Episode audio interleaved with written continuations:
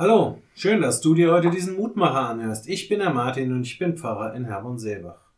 Manches im Leben, nein, vermutlich das meiste im Leben lässt sich erst im Nachhinein wirklich gut in den Blick nehmen. Dann, wenn etwas Zeit vergangen ist, wenn Perspektive dazugekommen ist, wenn die Langzeitfolgen sichtbar geworden sind. Ein Bekannter von mir war einige Jahre lang in einer eher unglücklichen Beziehung. Er hatte vieles versucht, diese Beziehung aufrechtzuerhalten. Doch irgendwie sollte es nicht sein.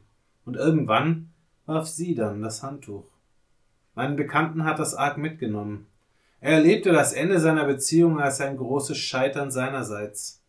Doch dann begegnete ihm mitten im Trennungsprozess eine neue Frau, mit der er seitdem endlich wieder glücklich ist und ganz neu erleben darf, wie bereichernd eine gute Beziehung sein kann. Ohne die vorherige Erfahrung so sagt er es auch selbst, ohne den Weg, den er damals gegangen ist, wäre er niemals in diese neue Situation gekommen.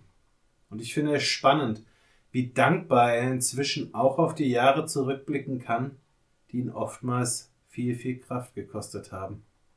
Am Ende seines Lebens blickt auch Mose zurück auf die Erfahrungen, die in seiner Vergangenheit liegen und auch in der Vergangenheit derer, die mit ihm unterwegs sind.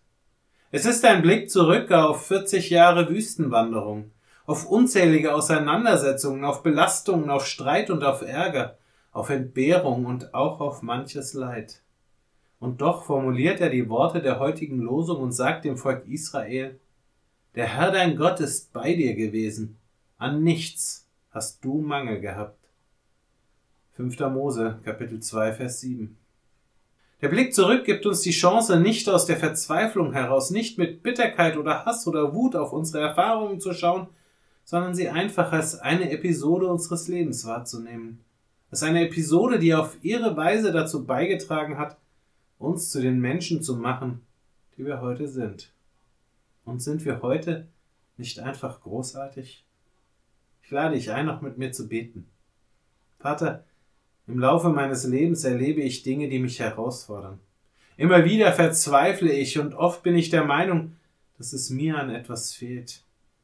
Manchmal frage ich mich dann, ob du wirklich der gute Hirte bist, der mich im Blick hat und dafür sorgt, dass es mir an nichts mangelt. Doch dann schaue ich zurück, zurück auf das, was ich erlebt habe und sehe die Spuren deiner Liebe, deiner Güte und deiner Treue in meinem Leben. Hab Dank dafür. Amen. Auch morgen gibt es an dieser Stelle wieder einen neuen Mutmacher. Für heute wünsche ich dir nun einen guten und gesegneten Tag. Bleib gesund, aber vor allem bleib behütet.